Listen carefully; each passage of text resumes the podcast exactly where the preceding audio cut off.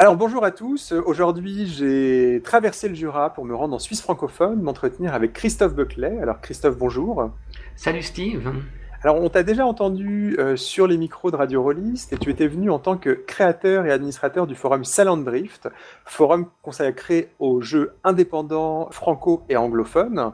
Aujourd'hui, si je suis venu à toi, c'est pour parler avec toi du sujet du partage de la narration, puisque tu es aujourd'hui l'auteur de plusieurs jeux qui ont chacun des façons de partager la narration qui sont assez différentes et assez intéressantes. Donc, est-ce que ça te va d'aborder ce sujet avec nous? Absolument, bah, volontiers. J'en profite juste pour euh, dire ben, le partage de la narration. Qu'est-ce qu'on entend par, ça? Est-ce que d'une part on parle juste de partager la parole finalement ou est-ce qu'on cherche à définir plus loin? C'est une bonne question. C'est vrai que moi dans le terme narration, je vois quelque chose qui est du territoire de l'oralité, puisque narrer, c'est le fait de parler, c'est le fait de discuter autour de la table. On pourrait presque utiliser le terme partage de la parole plutôt que partage de la narration. Et qui est finalement l'acte un peu fondamental du jeu de rôle. C'est vrai que le jeu de rôle est d'abord une conversation. Alors ceci dit, je, ne veux pas euh, digresser trop longtemps sur les questions de, définition, tout simplement parce qu'il me semble que en défrichant le sujet, on va tracer en creux une définition de ce qu'on appelle en fait partage de la narration. Absolument. Je vais ouvrir notre, notre entretien en disant quelque chose qui, qui tient du truisme, mais qu'on oublie peut-être un petit peu souvent, tous les jeux de rôle partagent la narration. Sinon, on n'est pas dans le jeu de rôle, on est dans le conte au coin du feu. Absolument, je suis d'accord avec toi. J'irai même plus loin puisque tous les jeux de rôle partagent la parole, la narration. Euh, ça m'amène juste à faire une petite remarque euh, pour lancer, cette émission sur le fait que on entend parfois parler de jeux à partage de narration ou à autorité partagée. Mm. Et comme tu viens de dire, ben, puisque tous les jeux le font, ce terme, tout ce qu'il introduit, c'est une sorte de distinction, une étiquette. Euh. Oui, c'est vrai que de l'autre côté, on parlerait peut-être des jeux traditionnels, mais qui eux aussi, quelle que soit la façon dont on les, définit, euh, partagent la narration. Absolument, et je pense qu'il euh, y a plusieurs jeux récents qui, floutent passablement la, distinction de toute manière.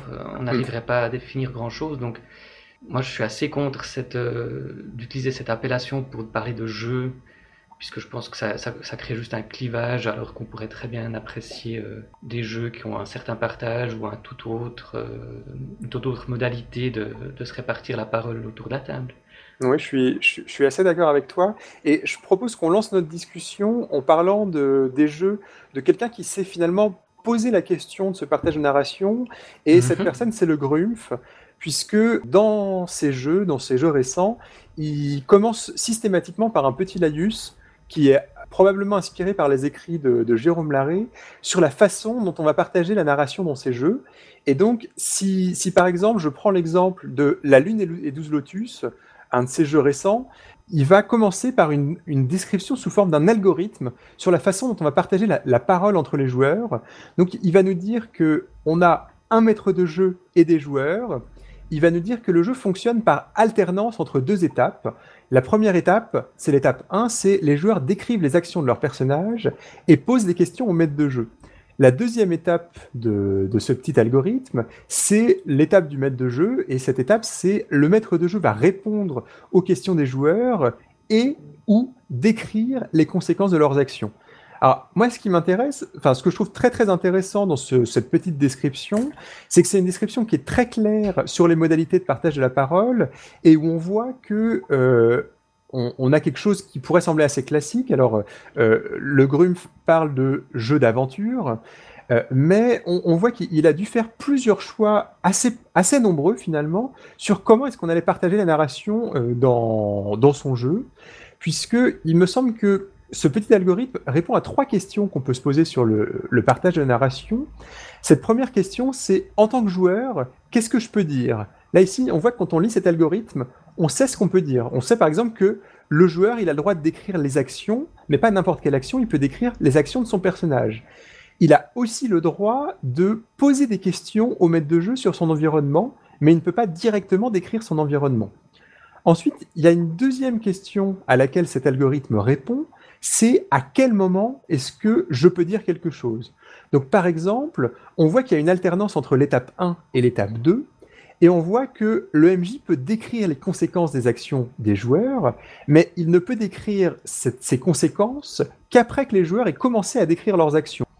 Et enfin, il y, a une troisième question à laquelle euh, répond ce, ce, petit algorithme. Et cette question, c'est est-ce que tous les joueurs sont soumis aux mêmes règles de partage de narration? Et donc, on voit que non, il y a en fait asymétrie des rôles et des partages de la narration, puisque on a un maître de jeu, un meneur de jeu, qui a des prérogatives particulières sur la narration, et on a de l'autre côté des joueurs qui ont des prérogatives particulières sur la narration, mais qui sont différentes entre eux et différentes des prérogatives du meneur de jeu. Alors moi, ça, m'intéresserait de, de, discuter plus en avant de ces trois questions, à savoir qu'est-ce que je peux dire, quand puis-je le dire, et est-ce que tous les joueurs sont soumis aux mêmes règles de partage de la narration Et de voir comment est-ce qu'on peut faire varier les réponses à ces questions? Donc moi, je te propose de commencer par la question qu'est-ce que je peux dire? Alors qu'est-ce qu'on peut dire de cette question? D'accord. Donc selon différents jeux, est-ce que je commencerai peut-être par Polaris Un, jeu, de Ben Lehman, dont on a déjà parlé ici, euh, et toi et moi d'ailleurs. Et donc, euh, on a un partage euh, assez intéressant ici, c'est qu'il y a quelqu'un qui joue le chevalier, oui. qui donc raconte les actions de son, du chevalier, et quelqu'un qui joue essentiellement ses, ses ennemis. Donc jusque-là, on pourrait se dire, bon, euh, c'est comme euh, le jeu du Grumpf. Oui, ça, ça a l'air classique. Enfin, en tout cas, le chevalier ressemble à ce qu'on appellerait un PJ dans le jeu du Grumpf. Mais en plus de ça, il, y a deux rôles qui euh, répartissent en fait le, les personnages non joueurs. D'un côté, on a quelqu'un qui jouera tous les personnages euh, qui ont un rapport euh, affectif ou familial avec le chevalier. Oui. Ou des relations d'amitié. Et d'un autre côté, on a un, un joueur pardon, qui va jouer tous les personnages qui sont plutôt dans un rapport professionnel, hiérarchique, euh, social, plus formel, on va dire. Donc finalement, les prérogatives de narration qui sont dévolues au maître de jeu dans le jeu du Grumpf sont réparties entre trois joueurs dans Polaris. Voilà. En tout cas, trois rôles. Après, on peut euh, parfois on peut, les regrouper, les personnages non joueurs euh, sur une seule personne si on n'est pas assez. Mais il y a effectivement ces quatre euh, rôles distincts. On n'a plus seulement deux. D'accord, oui, donc effectivement, c'est un, un, exemple intéressant puisque chaque, les éléments qui sont extérieurs au, personnage du chevalier sont répartis entre les autres joueurs. Exactement. est-ce qu'on a d'autres exemples de jeux qui, vont dans ce sens-là? On a peut-être Prosopopée.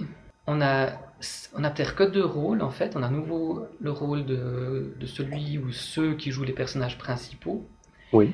Mais ce qui est intéressant, c'est qu'on a plusieurs personnes qui se partagent alors euh, à la fois l'environnement et tous les euh, personnages non joueurs. Et donc en fait, c'est comme si on avait une multiplicité de, maîtres de jeu.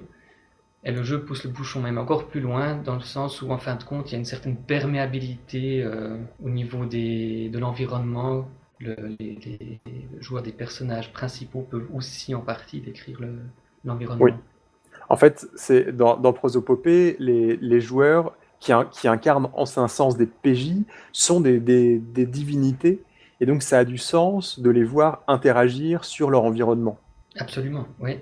Et donc, euh, c'est aussi un univers très magique où on peut parler euh, aux éléments, où, on a une, description très imagée, très magique finalement. De... Mm. Et donc, on peut faire réagir l'environnement facilement, euh, décrire des choses très, très colorées, on va dire. D'accord. Et, oui, donc on, donc on a prosopopée, une autre façon hein, de répartir, enfin de répondre à la question qu'est-ce que je peux dire en tant que joueur? Alors, tu voulais nous parler d'un troisième jeu euh, qui proposait une alternative intéressante à, cette à la réponse du, du c'était Slay With Me. Voilà, donc dans Slay With Me, on joue un aventurier dans un univers euh, Sword and Sorcery, et il y a un unique autre joueur, donc c'est un jeu à deux. L'autre joueur va jouer essentiellement le, monstre qui va s'opposer à la quête du personnage principal. Oui. Et en même temps, il joue euh, l'amant ou l'amante, c'est-à-dire une personne qui pourrait entrer dans une relation euh, intime, romantique avec euh, le personnage principal et qui est liée au lieu qui est exploré dans cette partie-là. Et donc, a priori, chacun va jouer plutôt ses personnages, mais il y a tout un chapitre où, il y a, un où on peut paramétrer, en fin de compte, euh, d'accord avec l'autre joueur, à quel point est-ce qu'on peut déborder dans les prérogatives de l'autre. Par mhm. exemple, quand on décrit un combat, est-ce que si on prend trop strictement, ben, je devrais juste décrire le, le coup de l'épée qui part, mais je ne pourrais pas décrire comment ça affecte le monstre et vice-versa. Oui. Et du coup, euh, selon les préférences des joueurs, on peut aller plus ou moins loin dans. Euh, je, projette ton héros en bas de la falaise, euh, sous-entendu qu'il ne meurt pas immédiatement, puisque ça, c'est finalement quelque chose qui est régi par les règles. Oui, donc finalement, le jeu propose de, discuter entre les joueurs de jusqu'où, enfin, jusqu'où on pourrait aller dans les descriptions d'éléments qui reviendraient normalement à l'autre joueur. Voilà discuter, je sais pas, souvent ça se fait assez naturellement en fait. Euh, on essaye et puis on voit bien comment l'autre réagit, puis mm. on s'ajuste assez naturellement. C'est un jeu à, deux joueurs, euh, Slay With Me. Exactement. Alors moi, je, vois une autre, un autre élément important euh, de réponse à la question qu'est-ce que j'ai le droit de décrire? C'est que généralement, dans les jeux de rôle, beaucoup, une partie des joueurs vont avoir la possibilité de, de créer et de décrire un personnage. Généralement, on va parler de leur PJ donc le début de la partie, va commencer par, euh, la possibilité de décrire un nouveau personnage. Mais il y a certains jeux qui vont un petit peu, qui vont encore plus loin, et il y a des jeux qui proposent non seulement de créer son personnage, mais de créer quelques éléments, quelques éléments de l'environnement de la campagne ou du scénario. Donc j'ai en tête la logique de création de, de quartiers dans le jeu de rôle Vasberg, c'était dans le, premier supplément. Et euh, cette logique de création de quartier permettait au, à l'ensemble de la table, finalement, il y avait, il y avait une certaine symétrie de, des, des, rôles, euh, de créer des éléments du décor, de créer des PNJ, de créer des lieux importants du quartier, et même de créer des anecdotes qui étaient préalables euh, au lancement de la partie. Donc, on, en fait, on voit que cette possibilité de décrire des choses qui vont au-delà de son simple personnage, ça, ça peut, euh, ça peut, ça intervient finalement assez souvent quand on commence une, une, campagne et quand on crée le, cadre de jeu. Un deuxième axe de choix pour euh, ce qui concerne les, éléments de partage de narration, de partage de la parole, c'est la réponse à la question quand est-ce que j'ai le droit de décrire quelque chose? Donc là, est-ce que dans les jeux qu'on a cités, par exemple dans Polaris, est-ce qu'on on a une réponse différente de, celle du jeu du Grumpf? Euh, Je dirais que dans un premier temps, c'est assez, hmm, assez flexible. En général, c'est le chevalier qui, qui va lancer le, la description d'une scène. Et les autres joueurs sont assez libres d'intervenir comme bon leur semble. C'est une phase assez libre comme ça. Par contre, il y a ça, ceci change quand euh, il y a vraiment une opposition, un conflit qui, qui, se qui, se dessine entre le chevalier et un de ses ennemis. Donc elle arrive dans une euh, logique de le chevalier décrit quelque chose, le, joueur des ennemis, euh, des démons, des, tout ça, va répondre. Donc on entre dans une, euh, logique euh, plus connue d'aller-retour entre euh, deux, joueurs qui jouent les, parties en opposition. Il y, a, aussi quelque chose de l'ordre du, de, enfin, des rôles tournants dans Polaris, puisque le, le joueur qui, qui va incarner un chevalier va changer entre les scènes. Et ça c'est vrai, oui, absolument. Euh, on va tous ces, quatre rôles en fait tournent à chaque fois qu'on se concentre sur un autre personnage principal, effectivement. Donc ça, c'est une autre façon de, de, définir quand est-ce que je dis ce que j'ai à dire. Alors ça m'évoque un autre jeu dont on a parlé ici, hein, c'est Com qui avait parlé de Perdu sous la pluie, le jeu de Vivien Féasson. Et dans Perdu sous la pluie, on incarnait des enfants qui étaient perdus sous la pluie et attaqués par des créatures issues de l'averse, issues de l'aversité. Et on avait une logique de scène et chaque scène était centrée sur un des enfants. Et quand on jouait euh, sa scène, enfin la scène de son personnage, on ne pouvait décrire que les réactions de son personnage. Par contre, quand on jouait dans la scène d'un autre joueur, enfin d'un autre personnage, là, le joueur était invité à la fois à contrôler son personnage, mais il était surtout invité à créer des éléments de l'aversité et donc à jouer le danger euh, dans les scènes des autres joueurs. Donc là, il y avait une logique, encore une fois, tournante, où en fonction du moment où on pose la question, je ne peux pas décrire la même chose. Mes prérogatives de, de, de narration changent. Absolument, oui. Enfin, ça m'évoque une série de jeux qui font une réponse intéressante sur la résolution des actions, puisque dans, dans le jeu du Grumpf, c'est le meneur de jeu qui va décrire les conséquences des actions des joueurs. En fait, dans les jeux de John Wick, ça change, enfin, dans, dans, dans les jeux récents de John Wick, donc par exemple le jeu 4 ou House of the Blooded, euh, ici, c'est le joueur qui va décrire les conséquences de son action s'il réussit après avoir lancé les dés et avoir obtenu une réussite. Donc ici, le joueur peut décrire dans certains cas les conséquences de son action, et donc quand est-ce qu'il peut décrire ça? Il peut décrire ça après avoir lancé les dés et après avoir réussi à, euh, obtenir une réussite au dé. Enfin, il y, a un dernier point, il y, a un dernier jeu qui me vient en tête, jeu qui, offre, qui propose une réponse très très intéressante à la question quand est-ce que je peux décrire quelque chose? C'est Swords Without Master. Alors, Michael et moi, on vous a déjà beaucoup beaucoup parlé de ce jeu à l'antenne de Radio Rollist, mais tant pis. Euh, dans Swords Without Master, les, joueurs sont opposés au maître joueur, donc finalement le, MJ, et ce meneur de jeu va décrire les, dangers et euh, l'aversité qui va s'abattre sur les personnages des joueurs. Et les joueurs, au moment, euh, au moment des descriptions du MJ, vont avoir les dés en main.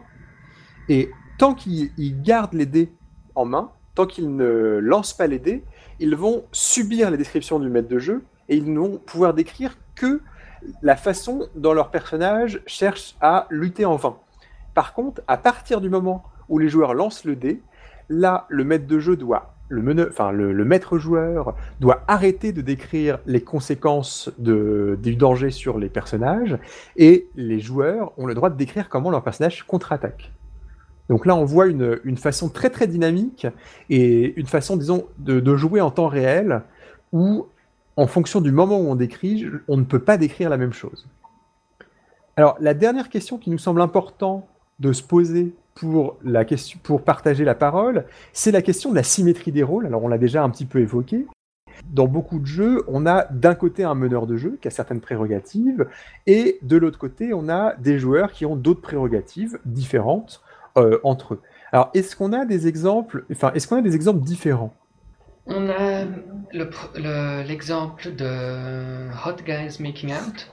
Oui où en fait, euh, oui, tout le monde a essentiellement le, même, euh, les mêmes permissions pour prendre la parole, c'est-à-dire qu'on a un jeu de cartes euh, distribué entre les joueurs, et il s'agit de poser une carte, et ensuite, en fonction de ce qu'on a posé, d'écrire quelque chose. D'accord. Dans ce sens-là, les règles du, du, partage, de la prise de parole sont les mêmes pour tous. Après, évidemment, en fonction des personnages, on dira peut-être autre chose. Ça, c'est.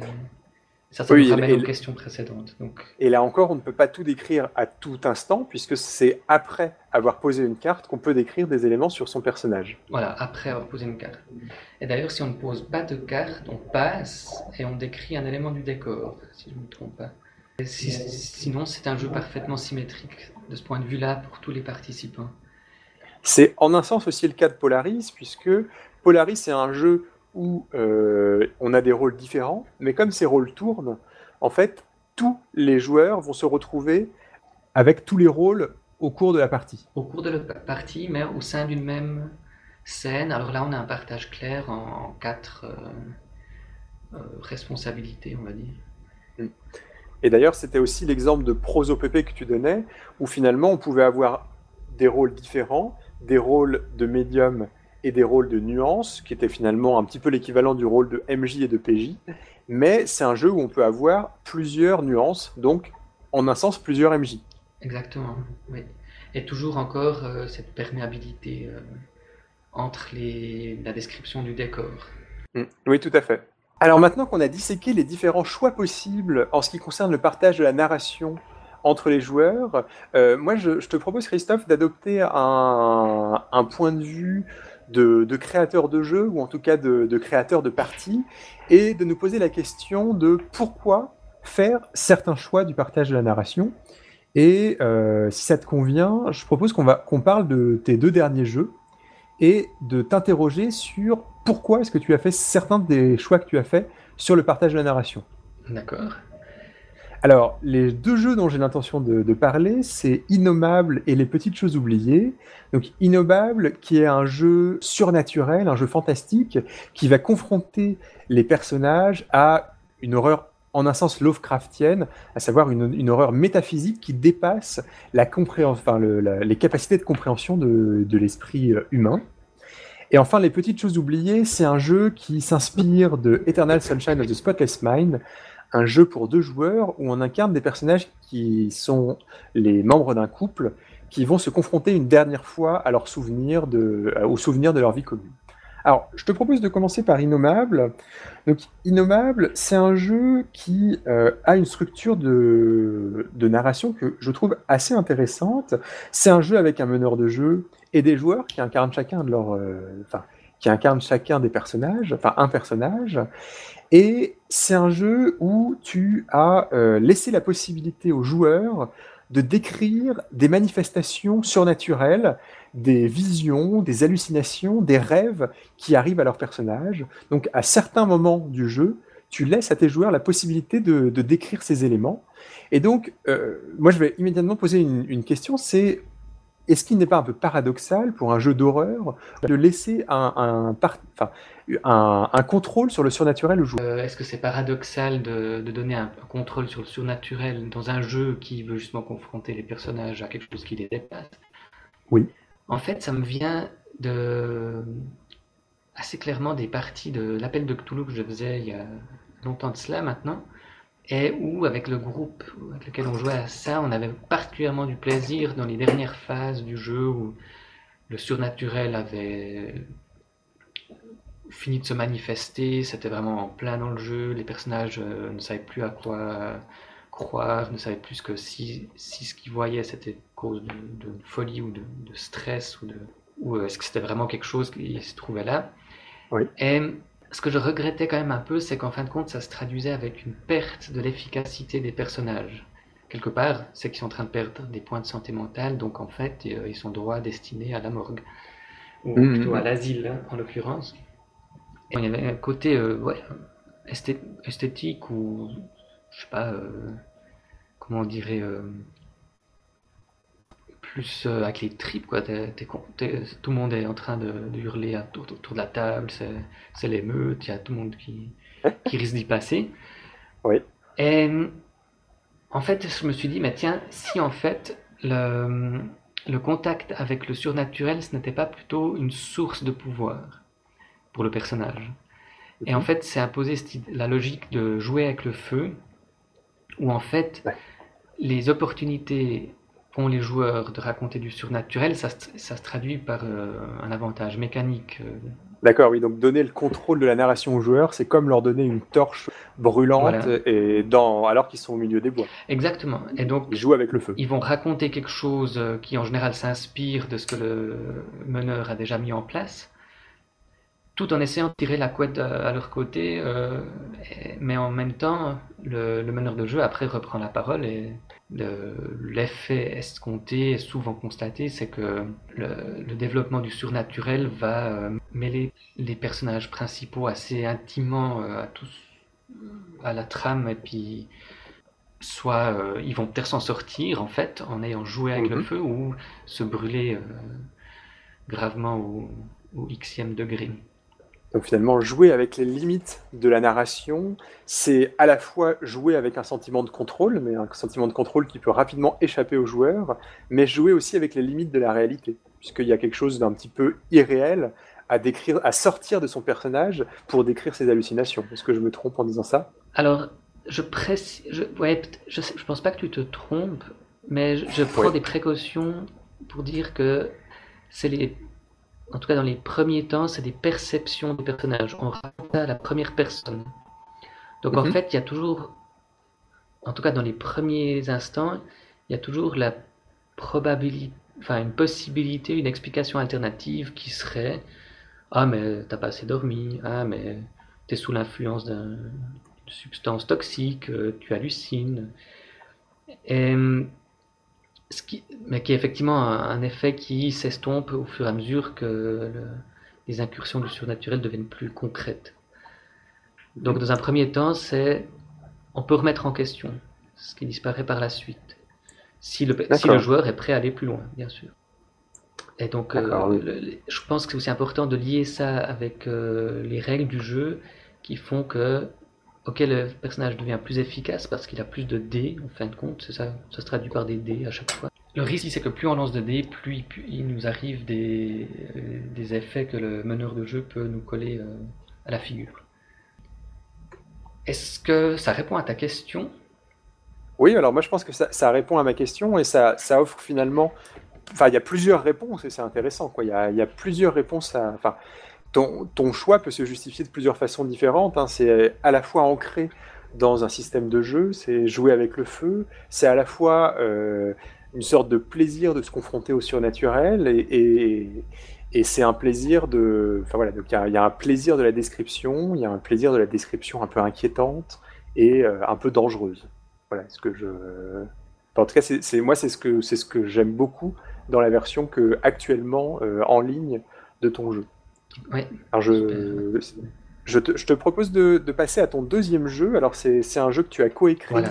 avec ta compagne Sylvie Guillaume. Exactement. Ce jeu c'est Les Petites Choses Oubliées. Euh, donc c'est un jeu, euh, donc je l'ai dit, inspiré de Eternal Sunshine of the Spotless Mind. C'est un jeu assez, assez intime puisque les deux joueurs vont incarner les membres d'un couple qui se séparent, enfin en tout cas qui est sur le enfin sur la voie de la séparation et qui vont passer une dernière fois en revue leurs souvenirs. Donc les joueurs vont, il euh, n'y a pas de maître de jeu, il n'y a pas de meneur de jeu, mais les joueurs vont créer des éléments, vont décrire des éléments de flashback. Absolument. Alors, alors moi, la, la question que j'ai envie de poser, c'est euh, une question très simple. Hein. c'est que ça fait partie de ces jeux sans MJ. Enfin, en tout cas, il n'y a pas de rôle euh, spécifique du meneur de jeu dans les petites choses oubliées. Donc ma question est très est simple. Pourquoi est-ce qu'il n'y a pas de MJ alors je pense que la, la réponse la plus correcte à ça, c'est qu'en fait on voulait jouer à deux, Sylvie et moi. Oui. Donc, euh, de toute façon, ce serait un jeu à deux. Et ensuite, comme la thématique c'était celle d'un couple, enfin on parle oui. de l'histoire d'un couple, on commence, quand même pour euh, préciser, on commence par raconter la rencontre du couple avant de raconter leur séparation. Donc il y a plusieurs phases de jeu. Mais on s'est rendu compte qu'à chaque fois, ben, on parle chacun pour un membre du couple, oui. et d'abord dans une euh, dynamique de, de, séduction, et ensuite euh, plus dans une, une dynamique, euh, on va dire, une nostalgie. Des fois, des fois c'est triste, des fois c'est pas du tout triste en fait, malgré le, le pitch du jeu qui est, qui est en fait oui, juste. Hein, mais j'aime bien préciser que c'est un jeu qui est souvent lumineux, effectivement. Qui, est, qui, peut être très. qui met aussi en valeur les, les bons moments de, du couple. Et la fin n'est pas du tout fixée. On n'est pas obligé de, de, de s'effacer les souvenirs, ou de, comme dans Eternal Sunshine of the Spotless Mind, ou ni même de se séparer. Et à chaque fois, ben, en fait, euh, on est dans, dans, une dynamique à deux personnes qui sont sur un pied d'égalité, en fait, deux personnages euh, complémentaires et égaux dans cette relation. Et du coup, ça nous semblait tout à fait cohérent par le propos même du jeu de, de dire bah il n'y a pas de MJ, on joue les deux puis on se partage euh, les rôles selon euh, ce qu'on est en train de faire. Moi j'en avais discuté avec, euh, avec Sylvie, donc ta, ta co-auteur sur le jeu, et elle m'avait dit un truc assez intéressant. Donc c'est que le, se retrouver avec un meneur de jeu en face de soi et non pas avec un deuxième joueur, ça serait probablement un peu étrange parce que ça veut dire que le personnage avec qui on interagit. Donc l'autre membre du couple, c'est un PNJ, selon la, terminologie habituelle. Et ça serait un petit peu curieux parce que c'est un jeu qui est assez intime. On va, on va raconter des souvenirs, on va s'impliquer dans ces souvenirs. Et en un sens, l'implication entre un MJ et un PNJ n'est pas exactement la même que l'implication entre un joueur et son, et son PJ. Et il y aurait quelque chose d'étrange dans cette asymétrie des rôles, il y aurait quelque chose d'étrange à se trouver face à un meneur de jeu, et donc face à un PNJ, alors qu'on raconte une histoire intime. Moi, j'avais trouvé ça vraiment, j'avais trouvé cette idée vraiment très très intéressante, parce que euh, ça, démontrait que la façon dont on partage la narration, c'est aussi une façon de modifier le rapport qu'a le joueur avec les éléments qu'il décrit, avec son personnage et avec les éléments de l'environnement. Absolument, ouais, ça, ça me parle aussi. Ouais. Une autre, une autre raison pourquoi il n'y a pas de MJ, c'est que on voulait aussi avoir un aspect euh, tactile au jeu. En fait, on, commence par s'échanger des photos qu'on choisit chacun dans son coin, qu'on va donner à l'autre joueur pour servir d'inspiration au souvenir. Mais encore une fois, on est dans une dynamique euh, de couple, en fait. De, c'est pas quelqu'un qui nous impose une histoire, c'est, c'est plutôt dans le geste de Ah, mais tu te souviens de, ce moment, de cette fois-là où. Et puis on décrit ce qui Enfin, on montre la photo euh, quelque part. Euh, voilà ce qui s'est passé. Donc c'est vraiment aussi par. quand on regarde un album photo à deux, ben, c'est les photos qu'on a, les souvenirs qu'on a en commun il y a presque un sentiment proche de certains jeux freeform ou proche du, grandeur nature, parce que le, fait d'être deux à discuter, c'est finalement, c'est, on est dans la situation des personnages. Quoi. On est les, deux joueurs, on est face à un ensemble de photographies. En fait, on est dans la même position que les deux, les deux PJ qu'on va incarner. La même, c'est peut-être un peu exagéré, mais il y a un parallèle très fort, ouais. Mm. Puisqu'on n'est pas sur une chaise euh, à se faire euh, ausculter par une machine à effacer les souvenirs, mais donc on ne va pas aussi loin que le, GN typiquement, mais effectivement il y, a, une sorte de parallèle qu'on a cherché à refaire et le rôle du MJ nous semble, enfin n'est même pas venu à l'esprit quelque part puisque on voyait pas à quoi le rattacher dans un couple. Alors est-ce que tu as des choses à rajouter sur, euh, sur les petites choses oubliées? C'est quand même assez structuré dans le sens où chacun parle à son tour. Oui. Donc c'est ça répond assez bien à la question quand est-ce que je peux le dire? Ben, En fait, euh, quand c'est ton tour. C'est vraiment mm, mm, mm. structuré de cette manière-là. Et donc, une, ceci étant euh, posé, ben, encore une fois, le, ben, à deux, ben, on se passe la parole l'un l'autre, ça suffit en fait. De, on n'a pas besoin de faire intervenir autre chose. Ça permet d'avoir une narration qui est moins conflictuelle que dans d'autres jeux et plus basée sur une logique un petit peu harmonieuse. En tout cas, voilà, si conflit y a, c'est comme on, ça se passe pas dans, la première phase de rencontre, mais plutôt dans la deuxième, on peut toujours se raccrocher sur le fait, ben, c'est un souvenir, c'est comme ça que je me le rappelle. Peut-être que l'autre joueur ne se rappelle pas comme ça. Et il n'y a pas d'interaction dans le présent de, la potentielle rupture. Donc euh, il n'y a pas de. Effectivement, il y a en, court-circuit aussi toute possibilité de conflit. Et souvent, bah, en fait, quand on raconte un souvenir qui est agréable, l'autre va rebondir plus ou moins indirectement, et ce qui donne peut-être ce côté harmonieux que, que tu évoquais. Oui, tout à fait. En tout cas, c'est un, un, jeu que, que, moi je conseille beaucoup euh, à, nos auditeurs. Donc, euh, les petites jeux oubliées, on, mettra là encore le, le, lien vers, euh, vers votre jeu. Est-ce qu'on a quelque chose à ajouter avant de, de laisser l'antenne? Je crois que c'est bon pour moi. Ok. Eh ben écoute, euh, Christophe. Merci, de euh, m'avoir invité. Eh ben merci de, nous avoir accordé cet entretien. Donc moi je vais, je vais arrêter cette conversation, je vais reprendre ma voiture et je vais retraverser le Jura dans l'autre sens pour euh, rejoindre l'équipe de Radio Rollist. Ah, merci beaucoup à toi.